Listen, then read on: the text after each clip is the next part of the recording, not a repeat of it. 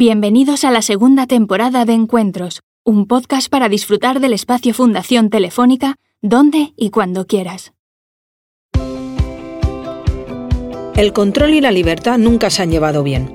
Por eso cuando hablamos de aplicaciones de rastreo para posibles contagios por COVID-19, la controversia campa a sus anchas. ¿Son de verdad útiles estas aplicaciones? ¿A qué precio? Arrancamos. Es la primera vez que se ponen sobre la mesa y pueden suponer un precedente en cuanto a privacidad, control y vigilancia. Así que las preguntas y cuestiones a resolver sobre estas nuevas aplicaciones son muchas. ¿Cómo funcionan realmente? ¿Qué requisitos precisan para ser de verdad operativas? ¿Qué ganan Apple y Google con todo esto? ¿Qué pasa luego con los datos personales?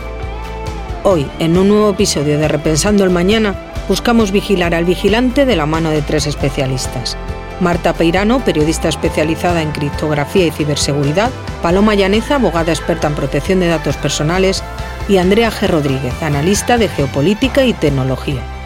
El encuentro, moderado por Jordi Pérez Colomé, periodista especializado en tecnología, escudriña cómo habrían de ser estas aplicaciones para sacar jugo a todo su potencial y controlar al máximo sus riesgos.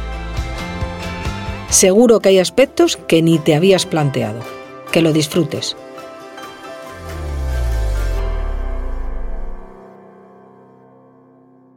Hoy de qué vamos a hablar? Vamos a hablar de apps, eh, salud y protección de datos.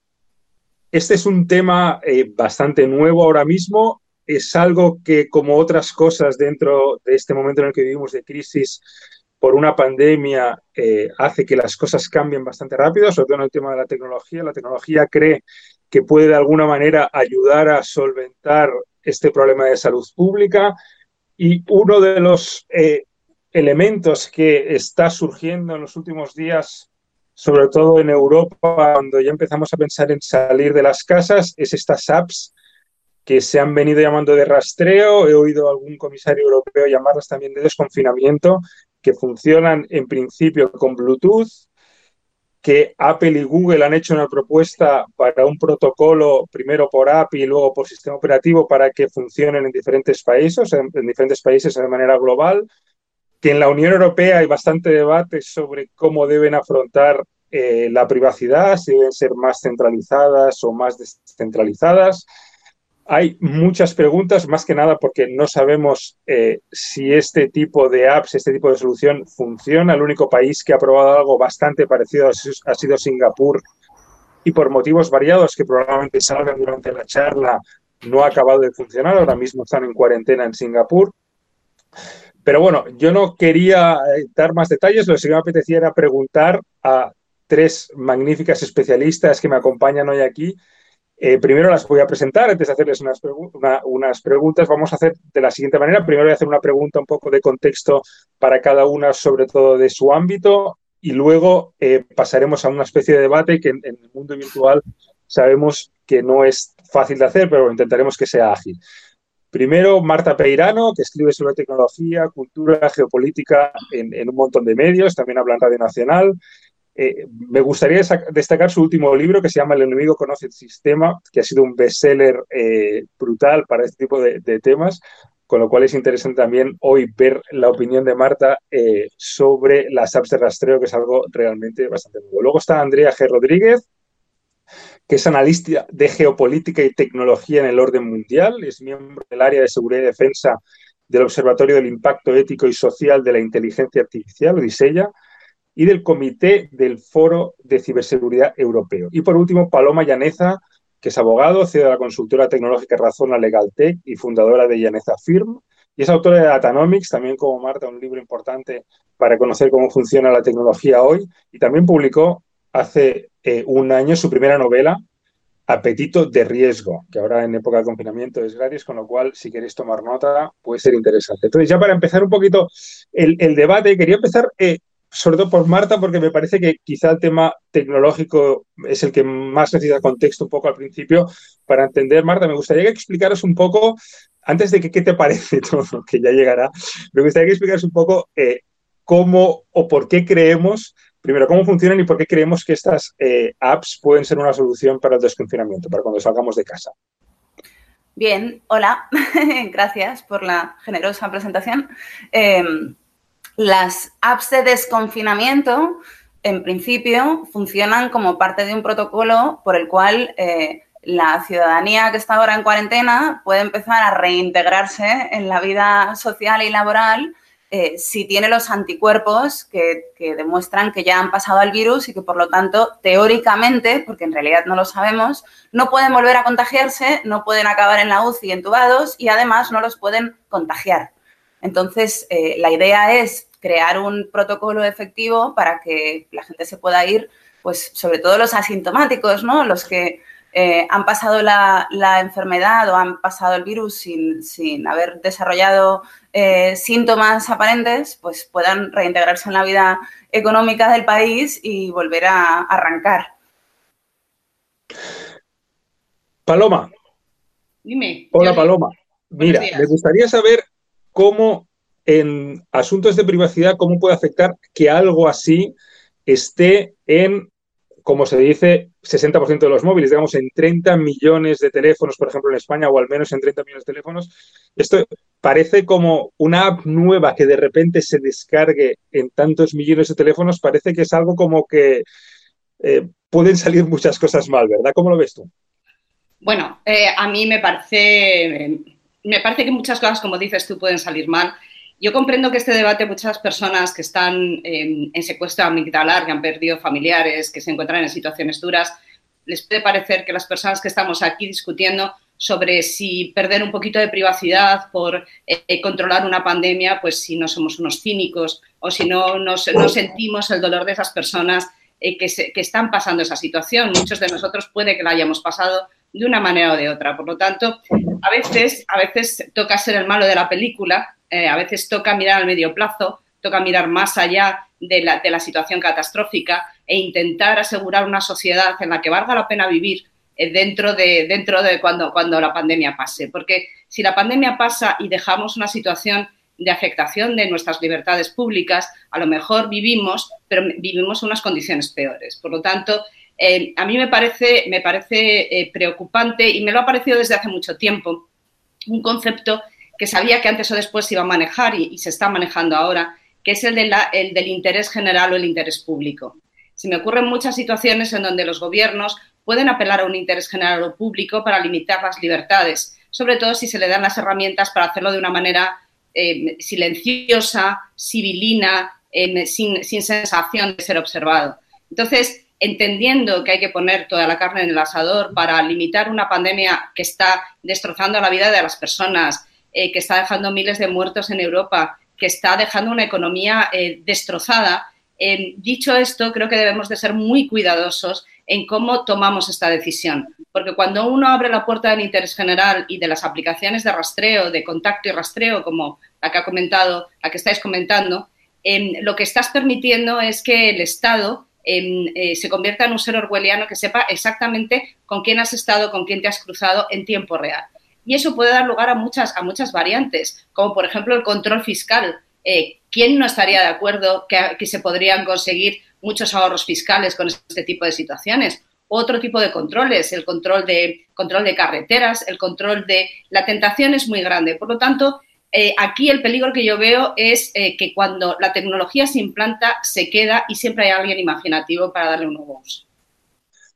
Andrea, me gustaría saber porque claro, estas apps funcionan con un protocolo que en principio, gracias a, las dos grandes tecnológicas, eh, van a funcionar en varios países a la vez, pero estamos viendo que en Europa, sobre todo en estas últimas semanas, apenas 15 días que llevamos, aunque empezó el 1 de abril, una especie de consorcio llamado PEP a intentar que hubiera una solución europea, eh, estamos viendo que diferentes países en los últimos días están optando por diferentes posibles soluciones, básicamente con dos vías, centralizado o descentralizado que, como decía muy bien Paloma, una respeta algo más la privacidad de, los usuarios, aunque no sabemos tampoco cómo podría acabar una vez pasara la pandemia, si acaba pasando, y la otra centralizada donde el gobierno o los servidores de las autoridades sanitarias, por tanto el gobierno, eh, conoce mucho mejor el grafo social eh, y quién, está, eh, quién se está contagiando y quizá también, según los desarrollos, dónde se están contagiando, con lo cual habría ahí muchas preguntas. Entonces, me gustaría saber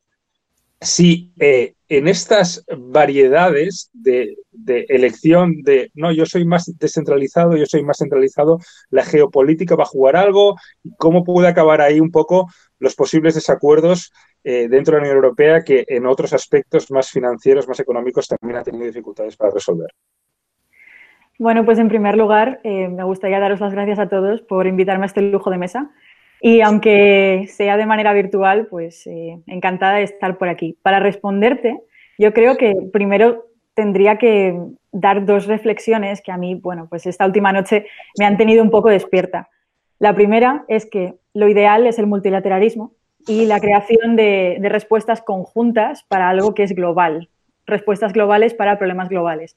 Y en segundo lugar, que al final, de una manera u otra, en tanto caos en tanto, bueno, pues falta de, consenso, han tenido que venir Google y Apple a decirnos cómo hacer las cosas. Entonces, algo que no hemos sido capaces de ponernos de acuerdo en foros internacionales, em, bueno, es que es, muy, es muy fuerte pensar que al fin y al cabo las que nos están dando las, las herramientas para crear este tipo de soluciones globales son dos empresas de Silicon Valley cuando tenemos eh, Naciones Unidas, cuando tenemos el G20, cuando tenemos todo este tipo de foros, ¿no? Entonces, esa es la primera reflexión que me gustaría hacer y la segunda, no es casualidad tampoco que, esto se esté dando de esta manera. Estamos viendo cómo los impulsos internos de cada Estado de los últimos años han ido mucho más a la centralización y al auto, bueno, al protegerse a sí mismo. Entonces, que lo ideal sería esta, bueno, estas herramientas comunes, pero, pero no se está dando, o al menos parece que estamos empezando a ver esa salida. Respecto a centralizado o no centralizado, eso es, muy sencillo, es quién quieres que tenga tus datos. Si todos dejamos los datos en el mismo lugar, es muy fácil que, haya, bueno, ya no abusos, porque entonces confiamos en que haya suficientes regulaciones y suficientes garantías para que eso no se pueda dar, pero quizá también podríamos pensar desde un punto de vista más ciber que sería más fácil atacar a una misma base de datos que a múltiples.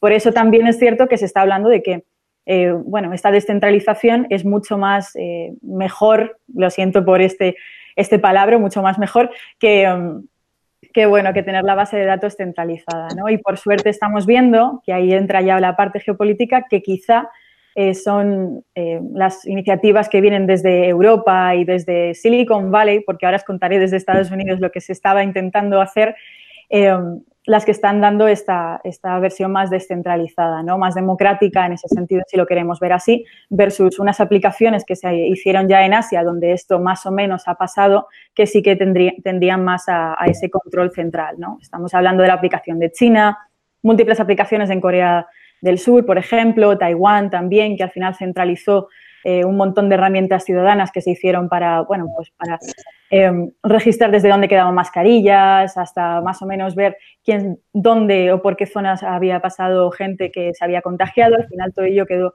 centralizado, Singapur. Entonces ahí está un poco la, tendencia, ¿no? Como también existe este telón de acero tecnológico que leí el otro día y me pareció eh, una palabra fantástica para, un poco ver cómo, están desarrollándose las cosas. Y bueno, pues eh, veremos también cómo en el futuro que ya un poco hablando a medio y largo plazo, como Google y Apple, que son al fin y al cabo los que tienen el duopolio más o menos de los sistemas operativos a nivel mundial, van a dar este tipo de modelo, mientras que se alzan otro tipo de sistemas operativos, como puede ser el que está desarrollando Huawei, que ya no estará en sus teléfonos móviles 5G, eh, que no podrán beneficiarse de, estas aplicaciones porque no tendrán esa app. Bueno, pues después de estas primeras intervenciones, me gustaría abrir un poco el debate entre vosotras. Eh, primero, antes de hablar de, lo que todos tenemos ganas, ¿no? Pero esto se acabará implementando, funcionará.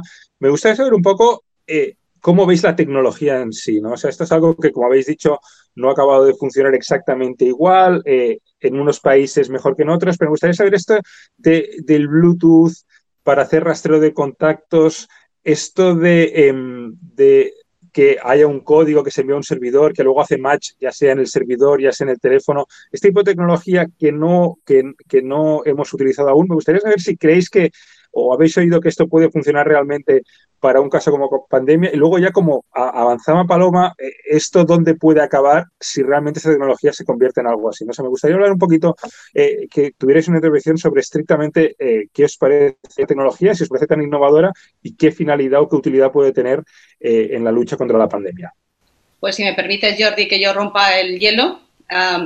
me, parece, me parece muy interesante el debate que hay alrededor de, concretamente, esta tecnología, porque en España se han utilizado otras propuestas de aplicaciones de otro tipo, eh, como era un autodiagnóstico con una conexión al geoposicionamiento y tal, pero bueno, parece que el debate en muy poco tiempo se ha movido desde esas aplicaciones hasta las aplicaciones de, contact and trace, eh, de contacto y traqueo, y bueno, eh, es, es, muy relevante lo que ha dicho Andrea sobre, sobre la situación geopolítica. No podía ser de otra manera que quien controla el mundo de la tecnología fuera que al final controlase los protocolos y la implantación de, de unas aplicaciones a nivel mundial. Es decir, es evidente que Europa no puede hacer nada para cambiar unos sistemas operativos que son, que son claramente estadounidenses y desarrollados en Silicon Valley. Hay, eh, eh, hay, un profesor de ética de Oxford que se llama Floridi que creo que ha planteado extraordinariamente bien este debate diciendo que este tipo de aplicaciones hay que verlas desde dos perspectivas. Una desde la verificación y a continuación desde la validación. La verificación es toda esta cuestión típicamente de abogados, aburrida, de esto es legal, se puede hacer, etcétera, etcétera puedo adelantar que es legal, el Reglamento General de Protección de Datos lo permite, eh, hay una comunicación de la Comisión en donde se habla de eso, la Agencia Española se pronunció el 26 de marzo eh, sobre esta cuestión y es una cuestión en donde deja claro que no hace falta ni el consentimiento de ninguno de nosotros porque hay un interés general y vuelvo a ese concepto eh, de y además una ley de sanidad en donde se, donde se le dan capacidades suficientes al Estado para tomar ese control. Así que la de verificación pasa y si no pasase, ya, ya, hay suficientes abogados en este mundo como para que pasase. Es decir, que nosotros somos capaces de encontrar la manera de hacer que una cosa se verifique legalmente. Cosa distinta es la de validación, que yo creo que era a lo que tú te referías, Jordi. ¿Hasta qué punto, una vez que tenemos una tecnología que no es nueva, es decir, el, usar el Bluetooth para mm, posicionar a la gente en centros comerciales, hacerle ofertas, etcétera, etcétera, es algo muy antiguo. Está desde los primeros teléfonos de concha que ya llevan Bluetooth incorporado. Es decir, que no es, no es una gran novedad el eh, alcanzar a la gente y ubicarla en, pequeños sitios a través del Bluetooth. La validación que plantea Floridi, que yo creo que es uno de los puntos eh, esenciales de esto, es primero eh, que eh, sin una implantación de más, del 60% en términos absolutos de la población no funciona eh, para, hacer una, para hacer una, con la finalidad de contener la pandemia. Con datos de Italia y con datos de Francia que he estado viendo, la población, aunque toda la población se descargase la aplicación, actualizase el sistema operativo, no se llega a ese 60%. Hay muchos niños que no tienen teléfono móvil, hay muchos ancianos que tienen teléfonos antiguos, etcétera, etcétera. Además, habría que confiar en que la gente conectase el Bluetooth. ¿eh? El Bluetooth tiene un problema de seguridad gravísimo. Es decir, llevar, llevar abierto el Bluetooth permite que cualquiera te entre en el, teléfono. Es decir, que solucionas un problema a cambio de que los hackers tomen el control de los teléfonos y generen un pánico pandémico. A mí se me ocurre ya un ataque que es atacar a una persona que tenga la aplicación ponerle en rojo y que a, continuación todos sus contactos se tengan que confinar. Imagínate ese ataque sobre 100.000 personas, confinas un país entero. O sea, ojo con los problemas de ciberseguridad que tiene esto. Eh, eh, y además eh, resulta, y el otro día, leyendo ayer, leyendo el otro día Bill Gates, me da, él decía, si esto está muy bien, lo de las aplicaciones, pero aparte de que no tenemos el 60% de masa crítica para que funcionen, aparte de todos estos problemas, es que resulta que buena parte o una parte importante de los contagios se realizan tocando superficies tocadas por otra persona o entrando en un ambiente con una respiración de una persona que ha pasado hace 10 minutos. Por lo tanto, una parte importante también de los, de los contagios no la podemos traquear. Así que el panorama es que muchos mm, países se ven, yo entiendo, obligados a generar este tipo de, de de, tecnología para intentar estar a la altura de las circunstancias, pero yo creo que no pasa el control de validación, creo que no va a ser suficiente y, sin embargo, va a sentar un precedente eh, muy, muy peligroso, como decía antes. Sí, yo, además de lo que está mm, planteando Paloma, se dan también eh, dos, o sea, dos eh, premisas interesantes, que es que el Bluetooth verdaderamente tampoco, tampoco ha demostrado tener el grado de precisión suficiente como para saber si estás a dos metros o a menos de dos metros y lo que es más importante, saber si eh, la persona que está a menos de dos metros de distancia, que es la que se ha planteado como distancia de seguridad, ¿no? Eh, y que activa esa, esa relación entre, entre dos teléfonos que han estado juntos eh, como para poder contagiarse, eh, no, no está interpuesta por una pared. Es decir, yo puedo pasar 12 horas a menos de dos metros de una persona y que esa persona sea mi vecino y que esté en la casa de al lado, con lo cual el, el riesgo de contagio es básicamente inexistente. Entonces, el, la cuestión que se plantea es si utilizamos esta tecnología, eh, ¿cuántos falsos positivos va a generar? Y cuando el número de falsos positivos sea particularmente alto, eh, ¿para qué nos sirve esta tecnología? Porque uno de los problemas que, yo estoy mm, identificando una y otra vez, no solamente con esta, esta tecnología Bluetooth de track and trace, sino con todas las anteriores, es que nos estamos preocupando, lógicamente, mucho por, eh, por la privacidad, y estamos desviando un poco la atención de la verdadera utilidad de estas aplicaciones. En los países asiáticos donde se han implementado este tipo de aplicaciones para controlar la pandemia, son países que también, o sea, en los que las aplicaciones forman parte de un protocolo de emergencia que empieza con otras cosas, que está fundamentado en otras cosas, como por ejemplo hacer tests de diagnóstico de forma masiva a la población estas aplicaciones no pueden sustituir a los test de diagnóstico a la población. En el momento en el que la población no está diagnosticada de manera masiva, estas aplicaciones dejan de vigilar al virus y vigilan solo a la población. Es decir, eh, la utilidad dentro del contexto del coronavirus es bastante baja porque los asintomáticos eh, no entran, los niños no entran. Es decir, están sustituyendo a un protocolo de emergencia efectivo eh, con otra cosa que es mucho menos efectiva y mucho más peligrosa. ¿no? Entonces, la combinación de estos dos factores, con el hecho de que eh, la plataforma en general se está proponiendo desde dos empresas de Silicon Valley, que son las dos empresas tecnológicas más poderosas y más grandes del mundo, eh, y que se va a instalar de manera no voluntaria, dentro de unos meses en los móviles de todo el mundo, en el sentido de que aunque tú lo tengas desactivado, la aplicación va a estar activada en tu teléfono porque formará parte del sistema operativo, eh, es un problema. Lo cual nos lleva a la tercera cuestión, que es que eh, efectivamente estamos diciendo que estas aplicaciones van a ser voluntarias, que tú vas a poder optar a utilizarlas o no utilizarlas, por lo que se ha visto con el piloto de Singapur, es que si no las utiliza mm, tres cuartas partes de la población, no sirven para nada. Lo cual, eh, combinando el factor de que van a estar en tu sistema operativo y que los distintos países van a crear sus aplicaciones específicas para poder utilizar, eh, digamos, esa base, ¿no? que es la base técnica que registra los contactos, entonces me parece que la suma de uno más uno ya nos da lo de siempre. ¿no? Bueno, y luego ya para un poco complementar vuestros puntos de vista que, mm, bueno, que sin duda yo creo que dan para, reflexionar, eh, estamos viendo también que lo que ha propuesto Google y, Apple es algo que, bueno, han dicho ellos que, es que están formados de una manera que, es eh, que garantiza la privacidad por diseño, que estaba así como intentando medio traducirlo directamente del inglés.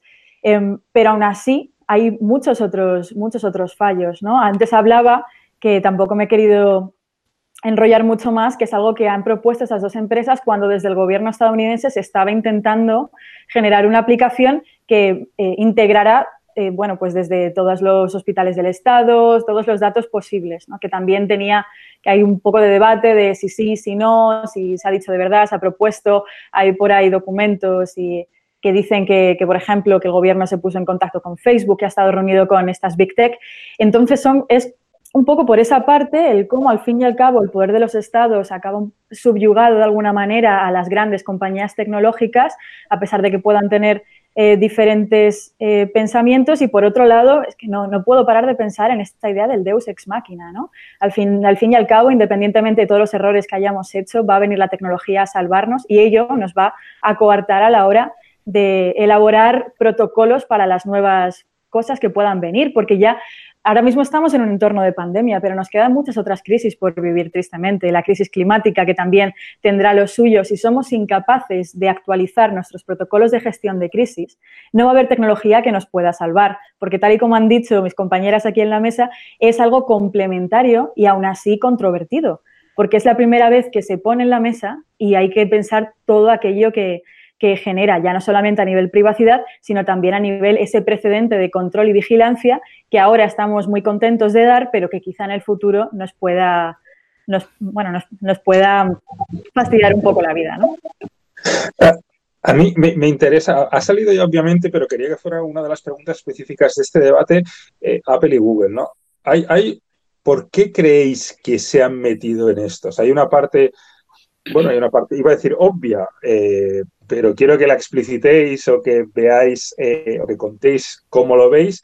Pero luego también habría eh, una parte en principio, quizá, o no sé, es una pregunta que os planteo, ¿eh? de que esto les puede resultar en beneficio por un tema simplemente de, de, relaciones públicas, que la gente vea como que esto hipotéticamente ayudó con otras siete cosas que no tienen nada que ver con la tecnología y de repente Apple y Google eh, después de tener sobre todo Google eh, problemas de, privacidad o acusaciones a través de diferentes plataformas, YouTube, lo que sea, eh, de cierta mala fama, pues de repente consiguen un cierto, ya no diría que les guste a la gente, pero sigue como una especie de cierta apreciación después de, de la crisis. ¿Qué os parece? ¿Por qué se han metido en esto? Bueno, yo espero a que Andrea me corrija, que es la experta en geopolítica. Yo voy a, yo voy a dar una opinión un tanto cuñada, si me permitís, porque realmente conocer las, los motivos eh, fundamentales de por qué han entrado es, es, complicado, pero fijaros, a mí eh, creo que tiene mucho que ver con la idiosincrasia estadounidense. Yo creo que mientras que en España mm, hay una eh, no hay esa especie de desconfianza preexistente frente al Estado o frente a la Administración, en Estados Unidos hay una desconfianza preexistente frente al Estado, al Estado federal, a los distintos estados. Es decir, que, eh, en Estados Unidos eh, la gente quiere que el Estado no le cobre muchos impuestos, quite sus manos sobre, sobre, su uso de las armas, etcétera, etcétera. Se ve el poder de, del, poder eh, político o el poder público como algo de lo que se desconfía y está muy dentro de su carácter. yo creo que Apple y Google han salido con esta solución para evitar que, que, el presidente Trump o cualquiera de los gobernadores se pusieran creativos y se inventaran una cosa peor. Entonces, eh, porque es muy curioso que Apple y Google se, eh, se, unan en una defensa de la privacidad, porque en, la defensa de la privacidad están eh, diametralmente en los puntos más distantes que se pueden estar. Tim Cook se ha convertido prácticamente en un referente de la privacidad y en un controlador del uso que hacen de los datos sus, sus socios tecnológicos, mientras que Google ni muchísimo menos está en esa situación. Google es un titán de los datos que espera extraer todos los datos que le sean posibles y más y que hace muchas acciones de tipo más eh, decorativo y floral que, verdaderamente eh, eh, desde un punto de vista creyente. Que Apple y Google se hayan decidido a unirse teniendo filosofías de datos tan diferentes me lleva a pensar que percibieron que, las, que la solución era mucho peor, que la solución en manos de los estados era mucho peor por lo menos desde, Estados Unidos. Eh, y esa es la impresión que yo tengo. Si luego se pueden poner una, una medalla, muy bien, pero ahora están en el debate en Europa de que ellos son fuertemente descentralizados y es que explicar a la gente que estas aplicaciones con el concepto que tiene Google se trata de que solo se guarde la información cifrada dentro del, teléfono de cada una de las personas y que, y que si yo me infecto lo notifique a las personas de las que he estado cerca, sin intervención de una administración, de sanidad, etcétera, etcétera. Y lo que quieren los Estados europeos, una buena parte de ellos, es que esta información se suba a un servidor y que sea exacta, que sea, eh, en este caso la administración sanitaria la que notifique. Es una implantación que no tiene nada que ver. O sea, la descentralizada, yo controlo a quién notifico y cuándo notifico, mientras que la centralizada hace que, aunque la información esté cifrada, cuando subo la información la subo con los datos de mi teléfono móvil, dejo de ser anónimo en ese momento. Por lo tanto, es muy importante ver que son dos maneras muy distintas de implantar. En el caso de Apple y Google, no quieren el modelo descentralizado y no quieren abrir los protocolos para la descentralización. Por lo tanto, ese primer paso de quedar bien ya casi que, les ha metido en una discusión. Así que yo, y, y no me alargo más, creo que tiene más que ver con no dejar que, eh, no dejar que, el Estado, que, el Estado en Estados Unidos, que la República intervenga en las cosas privadas. Eso puede ser una parte, porque sí que es cierto que las grandes compañías tecnológicas han intentado deshacer un poco de, no de Trump, ¿no? pero bueno, California suele ser eh, demócrata, eh, entonces a nivel ideológico suelen estar más separados que la administración actual. También me parece interesante traer a colación que estamos ahora mismo en un momento anterior a la pandemia en la cual estábamos eh, debatiendo cuáles pueden ser los, los, modelos para regular estos Big Tech, tanto en Europa como en Estados Unidos. Incluso Trump había dicho que algo había que hacer. Nunca ha propuesto el qué exactamente, pero estaba un poco ahí en el aire, ¿no? Y además de, eso, eh, yo creo que, en el fondo, por muy privado que se esté pensando todo este, todo este tema, la privacidad completamente no existe, la seguridad completa no existe. Al fin y al cabo, están lo que han desarrollado para un poco eh, desvelarlo y hacerlo accesible a, todo el mundo es una API. Una API es, eh, lo leí el otro día buscando eh, metáforas con las cuales hablar de este tema un poco técnico complejo. Es como si tú te vas a un restaurante, coges la carta, te pides algo de la carta y te quedas y confías en que te vayan a traer ese plato. Pero no sabes ni qué aceite han utilizado, ni qué especias, a nivel exacto no tienes ni idea. Una API es eso, es la plataforma donde se cocina todo. ¿No? Entonces me parece muy, muy sencillo utilizar esta metáfora. Lo que ellos han hecho es crear una API conjunta. Es decir, es como si en una sola cocina se pudieran, eh, bueno, se pudieran cocinar las hamburguesas que luego se fueran a vender tanto en McDonald's como en el Burger King. O sea, es juntarlo. Normalmente un, desarrollador tiene que desarrollar la misma aplicación en dos APIs distintas para poderla subir a, digamos, em, estos dos mercados distintos, ¿no? que es el App Store y el Google Play. Ahora mismo lo que han hecho es unificar esa plataforma y que todo lo que se haga sobre esa plataforma ya sea compatible con ambos. Eso es lo que, lo que han hecho. ¿Qué sucede? que a pesar de que estén pensando en ese sistema de Bluetooth para que se queden los datos dentro del teléfono, cuando tú das positivo, tienes que notificarlo y ese positivo sube a una nube. Porque si, si digamos, si cuando tú lo notificas, no está, eso no queda recogido en un lugar que luego pueda comunicarse con el resto de terminales, es queda un poco igual. ¿No? Porque tú has podido moverte. estamos hablando de que sobre esa, sobre esa cocina es donde se, están, donde se van a construir estas aplicaciones. Yo me he podido ir de viaje a, yo qué sé, a, Turkmenistán. Bueno, Turkmenistán mal ejemplo, porque ahí no, no dejan hablar del coronavirus. Pero bueno, un pelín más allá, me puedo ir a Malasia de vacaciones y de repente encontrarme con alguien que va a dar positivo. Si yo no tengo esa capacidad de descargarme esos datos en la nueva actualización, no voy a saber eh, en el fondo cómo, ha sucedido, ¿no? O sea, la tecnología no funciona por inercia, está todo conectado de alguna manera.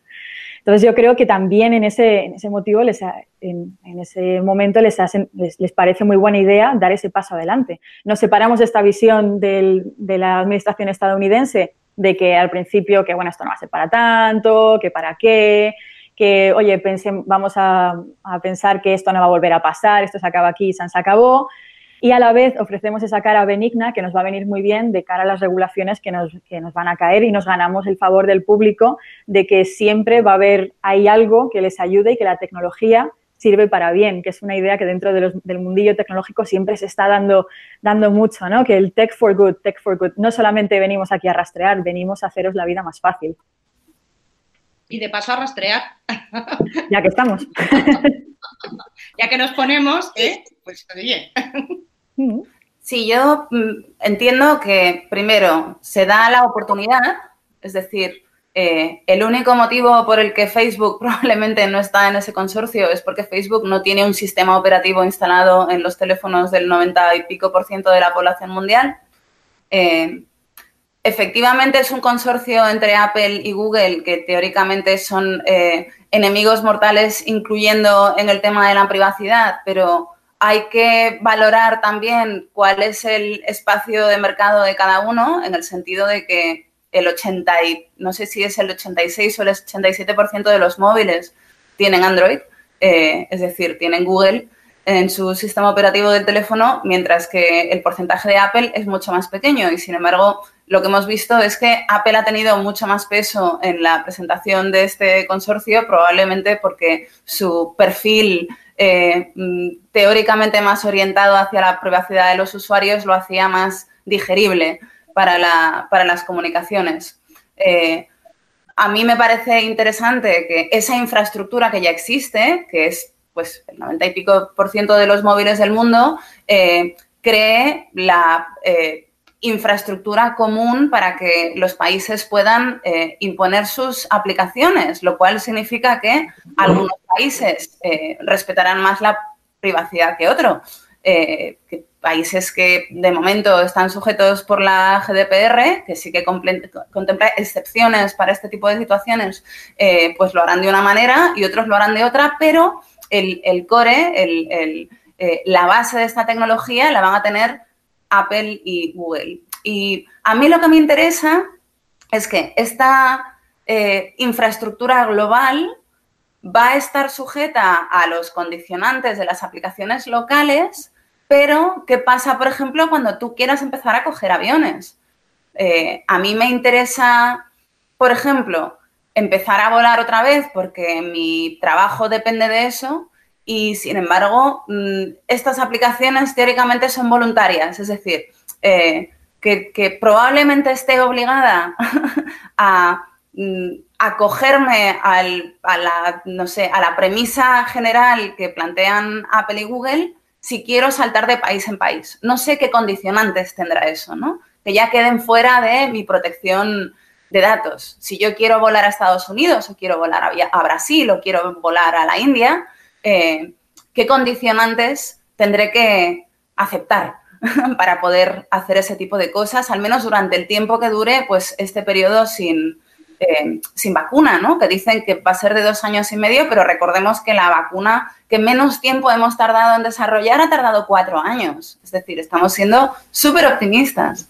Más allá del miedo a los estados, hay una cosa que es clara, que es que si el estándar existe el estándar técnico de la API existe que permite a los desarrolladores hacer cosas por encima, es evidente que las empresas pueden usarlo. Y si, la empresa en cuestión es eh, donde tú trabajas y te pueden obligar a pasar con esa aplicación o, es un, o, necesitas volar porque tienes que trabajar, eh, pues nada impide que ese estándar privado se convierta en un, estándar de facto, como tú dices.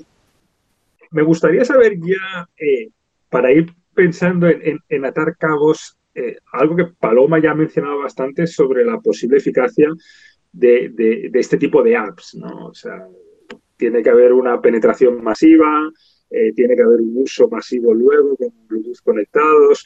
Eh, en Paloma, sobre todo, he notado bastante escepticismo, por decirlo con una palabra suave. Pero quería saber cómo veis la pata, también Marta, por ejemplo, ha mencionado que esto es una, una herramienta en una caja de herramientas más extensa, tiene que haber muchos test, tiene que haber eh, muchas más cosas, pero, pero quería saber eso, exactamente, hemos hablado de la tecnología, hemos hablado de por qué Apple y Google han entrado en este terreno, eh, pero me gustaría saber si al final todo esto eh, puede servir para ayudar a que la pandemia ya no digo pase más rápido, pero sí que su, potencia en esta segunda ola eh, o en esta segunda fase, cuando va a empezar un teórico desconfinamiento, va a ser menos, menos impactante, menos fuerte. ¿Cómo lo veis? Yo, si me permitís, em, creo que sí que puede ayudar, pero si desarrollamos el resto de herramientas que comentaba Marta. Dejar que la tecnología nos venga a salvar es algo que no va a suceder si no eh, empezamos por las cosas más básicas, como puede ser asegurar el abastecimiento, poner un precio máximo para que no pueda haber abusos, estar seguros de que, de que, va a haber material suficiente para todos y que todo el mundo va a disponer de ese material, concienciar también, porque me parece muy interesante y sobre todo muy necesario, concienciar que, que, esto es algo común, ¿no? que todos nos tenemos que poner las mascarillas y así se dice, que todos tenemos que hacer este tipo de, de cosas, que nos tenemos que lavar las manos, que tenemos que mantener la distancia y que eso a medio que se quede, o sea, que sean prácticas que se queden, que al fin y al cabo eh, una, este virus ha venido, pero pueden venir muchos otros o, no. Y sea lo que sea, siempre ganaremos en, salud si lo, si lo, hacemos. Si creamos protocolos eh, verdaderos y que funcionen y que estén actualizados de gestión de crisis. Y además nos servimos de la tecnología, pero como algo ya complementario al 100% a todo lo anterior. No debe de ser el centro eh, de actuación eh, disponer de estas aplicaciones. Y luego, además, eh, tener en cuenta que, esas, que, bueno, intentar que esas aplicaciones se puedan borrar una vez que hayamos visto que la amenaza se ha marchado, ¿no? Que nuestros datos puedan desaparecer, que se puedan olvidar, que es algo muy del RGPD también, y, sobre todo que al fin que estemos nosotros en el centro y ya no solamente nosotros como individuos, pero si no puede ser a nivel a título individual, pues a nivel local o que haya algún tipo de, comité que gestione que esto se haga bien y que sea neutral y que sea que bueno que sea para, para esto y que sobre todo no esté condicionado a intereses políticos o, de empresas o de lo que fuere, que también me parece importante traerlo a la mesa. Eh, si lo hacemos, si hacemos todo esto, seremos capaces de aguantar esa segunda ola y las olas que vengan con crisis eh, que vengan en el futuro. Si no lo hacemos, pues volveremos a, caer en todos los errores, volveremos a perder tiempo y el tiempo, pues tristemente también, eh, bueno, no salva vidas.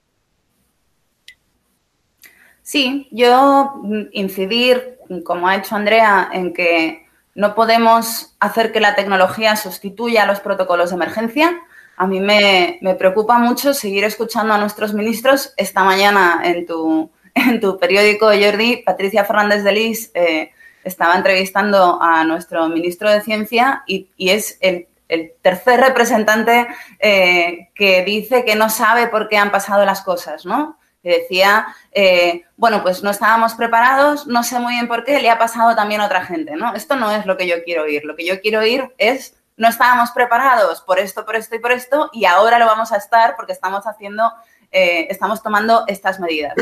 Esto es particularmente mm, sintomático de una manera de hacer las cosas que es lo que hace que no estemos preparados. Hemos escogido de todos los protocolos y de todas las herramientas que se han desarrollado en Asia precisamente porque eh, son los que eh, vivieron con más, con más fuerza el, SARS, hemos elegido escoger la más peligrosa, la más barata y la menos efectiva, que es la tecnológica. Allí mm, han creado protocolos de emergencia que se activan con mucho más rapidez que los nuestros, que incluyen el uso de mascarillas y la disponibilidad de mascarillas para todos, que, que eh, de alguna manera descentralizan el, uso de kits de diagnóstico y el desarrollo de kits de diagnóstico para que la población tenga acceso a esos kits lo antes posible y de la manera más masiva posible. Y solo después de todas esas cosas tiene sentido un kit, eh, eh, una tecnología que rastrea, que hace el rastreo típico de, los, de, la, de la epidemiología para ver qué personas han estado en contacto con la persona infectada. Sin saber cuál es la persona infectada, eh, toda la tecnología que rastrea sus contactos no sirve absolutamente para nada. Es decir, eh, centrarnos no solamente en el tema de la privacidad, sino también y sobre todo en sirve para algo esta tecnología cuando no hemos activado todo lo demás. O sea, esto me parece crucial. Y la segunda cosa es recordar que los, eh, los momentos de emergencia tienden a a invocar soluciones que no habríamos aceptado en ninguna otra circunstancia y sobre todo esas soluciones que hemos aceptado durante las emergencias tienden a quedarse. Es decir, esto es como lo que dicen de los perros que, prueban la sangre y luego no, luego no, no dejan de soñar con ella, ¿no? Eh, todos los gobiernos históricamente que han incluido entre su kit de herramientas la vigilancia ciudadana eh, han demostrado una resistencia férrea a deshacerse de ella después, cuando acaba la emergencia. Esto lo vimos pues, directamente mm, con el 11S. ¿no? Todas las tecnologías que denunció Edward Snowden en 2013 son tecnologías y todo el aparato del Estado que las eh, valida y facilita son tecnologías que se crearon durante el estado de emergencia de un ataque terrorista y que han acabado permeando no solamente a los Estados Unidos, sino al resto de los países del planeta. Esto hay que tenerlo muy en cuenta, que esas tecnologías, si las aceptamos como válidas, que yo no lo tengo muy claro en este contexto, tenemos que deshacernos de ellas después. Y siendo tecnologías cuya principal característica es que se pueden utilizar de manera completamente opaca, eh, hay que crear los eh, mecanismos de monitorización y de vigilancia necesarios para, asegurarnos de que efectivamente no se siguen utilizando después de que acabe la, emergencia. Pues yo, intentando no ponerme el gorro de papel de plata que me acusan siempre de ponerme, Yo intentaría establecer varios principios. Primero, el principio de proporcionalidad, eh, que es un principio de protección de datos, pero es un principio de sentido común. Eh, eh, cómo, de intrusiva es una determinada herramienta y cómo de válido es el resultado que da. Esta es una primera valoración que hay que hacer, más allá de, si, de si recoge muchos pocos datos, etcétera, etcétera. Y, y ese es un primer, un primer check que debería de pasar cualquier tecnología que se utilizara de este tipo. ¿Es proporcional para la finalidad eh, pretendida? Cualquiera me dirá, es que vamos a salvar vidas y se pondrá y me pondrá resistiré en el balcón, pero bueno, eh, la, contestación es cuántas vidas vamos a salvar con una tecnología que, no nos va a dar los, eh, los resultados esperados. Por lo tanto, primero proporcionalidad. Por lo que vemos, sin una adopción masiva, eh, con una tecnología que da falsos positivos y con una tecnología que no nos va a permitir eh, controlar superficies tocadas por otras personas, eh, nos vemos que a lo mejor esa tecnología no tiene, no tiene toda la utilidad que podríamos esperar y que la intrusión en la vida de los ciudadanos que pueda permanecer en el tiempo puede ser alta. Luego, además, tenemos un principio que es el de la confiabilidad. Yo creo que Andrea lo ha dejado muy bien dicho nos hemos encontrado con una administración desbordada eh, y también Marta lo ha señalado una administración desbordada. Es como si cuando quieres eh, apagar un fuego, en vez de llamar a un bombero, llamas a un florista. Eh, pues pues cada uno entiende de lo suyo. Y en este caso, como es un hecho inesperado, aunque parece ser que luego ha salido, han salido todos los vídeos de, de, Bill Gates diciendo que esto se esperaba desde hace un montón de años, pero bueno, ante lo inesperado, pues se ha reaccionado de una manera pues, pues en pánico, intentando buscar expertos, en fin, pues como reaccionaríamos cualquiera si fuéramos floristas apagando un, apagando un incendio. ¿Qué transmite eso? Transmite muy poca confianza a, la ciudadanía, porque eh, puedes decir, hombre, el florista ha hecho lo que ha podido por apagar el incendio y lo ha apagado regulín, eh, pero ¿cómo le voy a dejar yo a este que siga tomando decisiones que afectan a mi, a mi vida privada y que pueden tener un recorrido largo, ¿no? Entonces, este es uno de los segundos problemas que tiene esto, que es el problema de la confiabilidad. En cuanto a los datos, eh, los datos se pueden borrar sin duda alguna y podemos llegar a un acuerdo que es lo que llamamos aseguramiento de este entorno. Es decir, hacemos una implantación, tomamos una serie de medidas de aseguramiento, evitamos que terceras partes eh, privadas entren o terceras partes dentro de la propia administración, ojo, es decir, que lo que consiga sanidad no se comparta con Hacienda, no se comparta con Seguridad Social, no se comparta con tráfico, eh, este tipo de cosas no se comparta con policía, ¿vale? Sino que tú hagas una caja verdaderamente estanca de esos datos, en los asegures, te asegures que no venga un hacker y te, y te reviente la base de datos, etcétera, etcétera, y que luego cuando esto acabe, ¿eh? en, la famosa anonimización, que los que me conozcan un poco saben que yo ya no creo en los datos anónimos porque porque con las inteligencias artificiales desanonimizas todo, pero bueno, que te quede ahí un mapa epidemiológico, bueno, ¿cómo? Y el problema es, está conectado con la confiabilidad. ¿Cómo puedo confiar que el florista eh, deje de hacer uso de, esta, de, estos datos en el futuro? ¿Cómo puedo confiar quién, quién controla a la, a la, administración del Estado y quién controla que esos datos efectivamente se borran? O que, o que la desagregación de esos datos es tan alta que no permite reidentificación. Es decir, que esa es otra, otra, otra de, las grandes, de los grandes problemas. Y, y, habiendo solucionado estos tres, ¿eh? que no son poca cosa, pero que se pueden solucionar, que hay maneras de solucionarlo, tenemos el último problema, que es el problema de que la tecnología subyacente se queda. Es decir, la API, este conector, este, este, este digamos, esta, esta semántica común, este protocolo común que me permite otros desarrollos, va a permitir desarrollos de aplicaciones de, aviones, de aplicaciones de consumo, de aplicaciones de, libero, de lo que se te ocurra, eh, se te pase por la cabeza. Y de pronto va a pasar una cosa muy curiosa, que es que mientras el gobierno va a tener un cierto em, respeto a introducir técnicas de gamificación y de adicción, porque, hombre, ya una cosa es que obligues a la gente más o menos a que tenga la aplicación, pero, hombre, que le hagas adicto a la aplicación, porque ya se ha valorado en otros países eh, dar premios de lotería, etcétera, animar a la, instalación de la aplicación, pues eso no lo va a poder hacer el Estado eh, por, una cuestión moral, pero sin duda alguna eh, las entidades privadas van a, van, a, van a usar técnicas de condicionamiento de adicción para, para usar este tipo, de, este tipo de aplicaciones basadas en este protocolo. Por lo tanto, vemos que se puede hacer, pero con muchas garantías y esas garantías requieren eh, pues una solidez por parte de todos los que participen en este proyecto. Que no es imposible, yo creo que no es imposible, pero que la cosa está un poco complicada mm, cuando, cuando todo el mundo está en secuestro amigdalar. Esto, esto cuesta hacerlo eh, en tiempos en, no pandémicos, en tiempos pandémicos me parece a mí que es un poco más complicado. Pero confío en que se pueda hacer. Bueno, visto eh, este eh, gran escepticismo, sí que me gustaría un poco para, para acabar y ayudar, creo que puede ser interesante ayudar a los, a los espectadores en que puedan hacerse una idea, vosotras tres vivís en España, es un país que aún no ha tomado una decisión clara sobre si hará app, qué tipo de app hará. Sí me gustaría que comentarais los aspectos más concretos que debería tener una app para que en los teléfonos de Marta, Paloma y Andrea estuviera, apareciera, se la descargaran. Digamos, eh, ha quedado yo creo bastante claro que las condiciones son altas.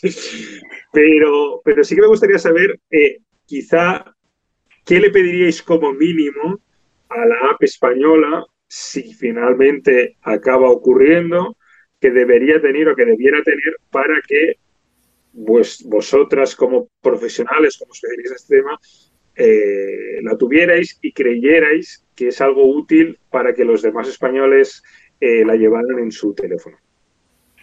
Pues si me dejáis empezar, me gustaría decir que, bueno, para mí son unos requisitos básicos y mínimos. El 19 de abril de, este año, eh, un montón de científicos de universidades y, think tanks de, todo el mundo, pero sobre todo europeos, firmaron una, carta abierta que está disponible en Internet y, de hecho te deja eh, unirte y firmar digitalmente si eh, te apetece y cumples los requisitos, que, eso también es importante, delimitando un poco el, uso de estas aplicaciones y sobre todo dando su opinión y, bueno, y, diciéndonos que tenemos que ser precavidos. ¿no?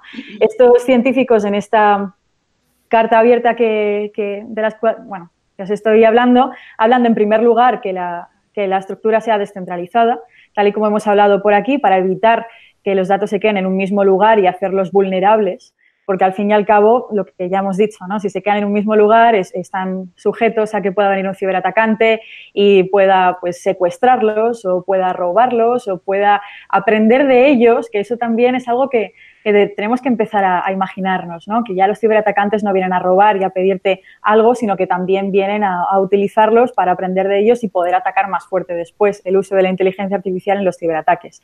Y aparte de eso, los abusos o que eso se puedan vender, o que, y ahí viene la segunda garantía para mí, que estos datos estén suficientemente protegidos y con las garantías necesarias como para que todos podamos confiar que se va a hacer un buen uso de ellos. En tercer lugar, ya el ponerle un poco de, puertas, el marco que esté alrededor de ellos, es como yo como usuaria, eh, cómo, cuáles son mis derechos, que, bueno, Paloma seguramente aquí nos podría decir un montón de cosas, pero sobre todo, cómo sé yo cómo ejercerlos. Que muchas veces ahí está el problema, ¿no? Todos hemos oído hablar o a todos nos han explicado que con la normativa europea estamos muy protegidos y tal y cual, pero si tú eres una persona que no tienes mucha idea de esto y te apetece reclamarlo, dices, ostras, ¿por dónde empiezo? Entonces, también que esté ahí la, manera, ¿no? De, tú como usuario, a pesar de que no tengas ningún tipo de, background técnico o legal, puedas eh, ejercer tus derechos de una manera sencilla. Y en cuarto lugar, que esto dure el tiempo que dure, pero que después ya no se utilice, a pesar de lo que tristemente, como han hablado eh, sobre todo Paloma y, Marta, en, esto es algo que ha venido para quedarse y que va a complementar muchas otras aplicaciones que ya están en uso en lugares tan controvertidos como bueno, tribunales de justicia, prisiones, eh, seguros, etc., etc., etc. Las aplicaciones que han venido a automatizar los procesos están aquí y esta es una más que tristemente está afectando a algo que es muy sensible, que es nuestra propia salud yo casi que dejo que Marta lo diga antes que yo. Pues básicamente yo, primero, eh, pienso que no se dan las condiciones para que esas aplicaciones tengan la utilidad que dicen que tienen. Eh, creo que el problema de la privacidad no es un problema técnico. De hecho, como bien dice Andrea, eh, hay comités de expertos explicando cuáles son las, directrices para que ese problema no exista. Incluso el Chaos Computer Club, que es la sociedad de hackers más grande del mundo, ha creado su propia lista de, como de exigencias ¿no? para, para que ellos, los, hackers más competentes del planeta, eh, usen ese tipo de aplicaciones porque, porque están seguros de que, de, que, de que son fiables. O sea, no es un problema técnico, ese problema está resuelto. Eh, el problema, por ejemplo, hay un problema de incentivos. ¿Qué significa que yo, si he tenido la enfermedad y tengo anticuerpos y esa aplicación lo refleja, qué significa para mí, para mi vida, para mi vida laboral y económica y para mi vida social? ¿no? O sea, se, crea ese tipo de gestión de la pandemia, crea un sistema de, incentivos que podría, podríamos pensar que es contrario a mm, el espíritu de la cuarentena, ¿no? A lo mejor si yo me voy a la calle a lamer, no sé, las, las, eh, los pasillos del supermercado, pues puedo volver a trabajar y a volver a viajar y a volver a ir a los bares con mis amigos, ¿no? O sea, cuidado con los incentivos que plantean este tipo de medidas. Y tercero, es muy fácil que dos empresas como Google y Amazon nos ofrezcan la solución porque tienen la infraestructura hecha y ya están de manera obligatoria en casi todos los móviles del mundo, pero eh, nos obsesionan mucho los datos individuales. Yo no quiero que Google tenga mis eh,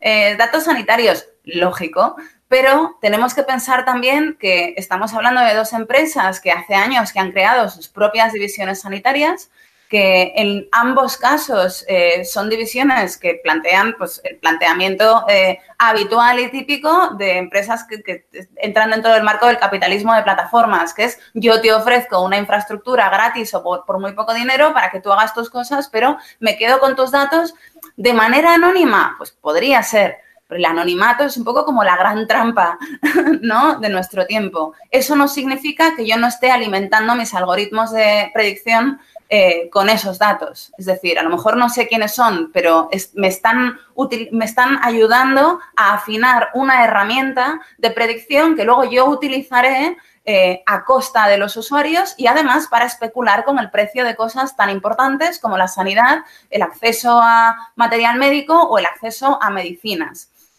tener muy en cuenta que aunque ellos no sepan que yo me llamo Marta Peirano y que tengo tal y cual, eh, no significa que esos datos no vayan a contribuir a que el mundo sea un lugar peor cuando salgamos de esta pandemia.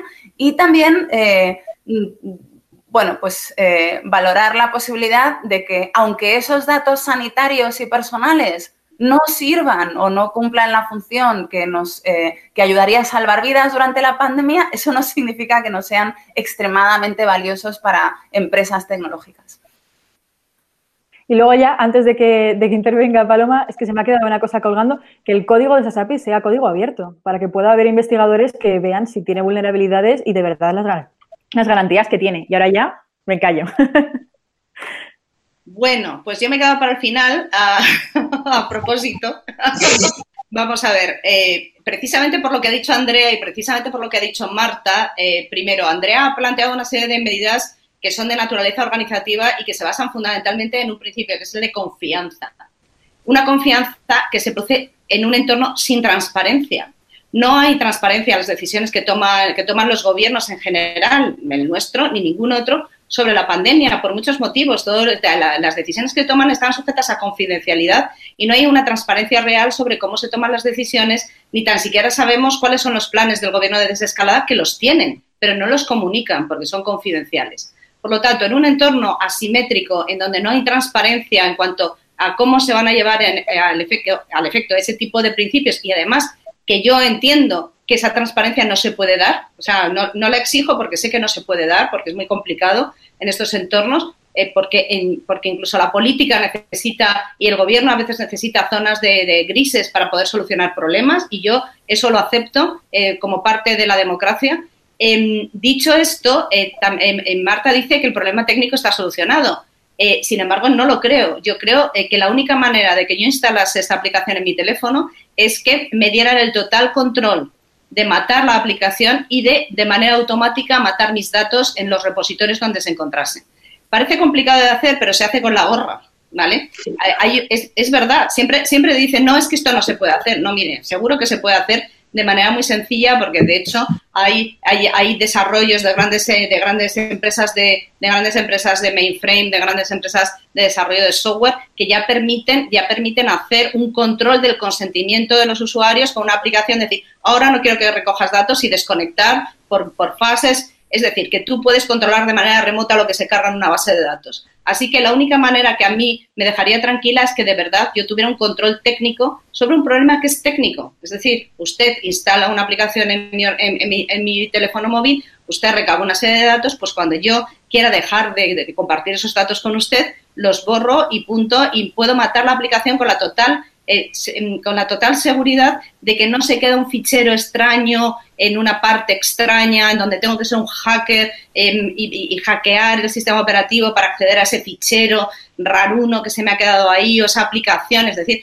yo no quiero, no quiero rutear mi teléfono móvil, no quiero hackearlo para tener que sacar algo y ser yo y mis cuatro amigos hackers los que limpien el teléfono. Eh, sin, no, querría la posibilidad de matar automáticamente, que hubiera un botón que permitiera matar la aplicación y automáticamente borrar los datos. El problema que tenemos es que como la mayor parte de estas recogidas no van a estar basadas en el consentimiento, sino en el interés eh, general, aunque yo retire el consentimiento, resulta que los datos están ahí y si no los puedo retirar.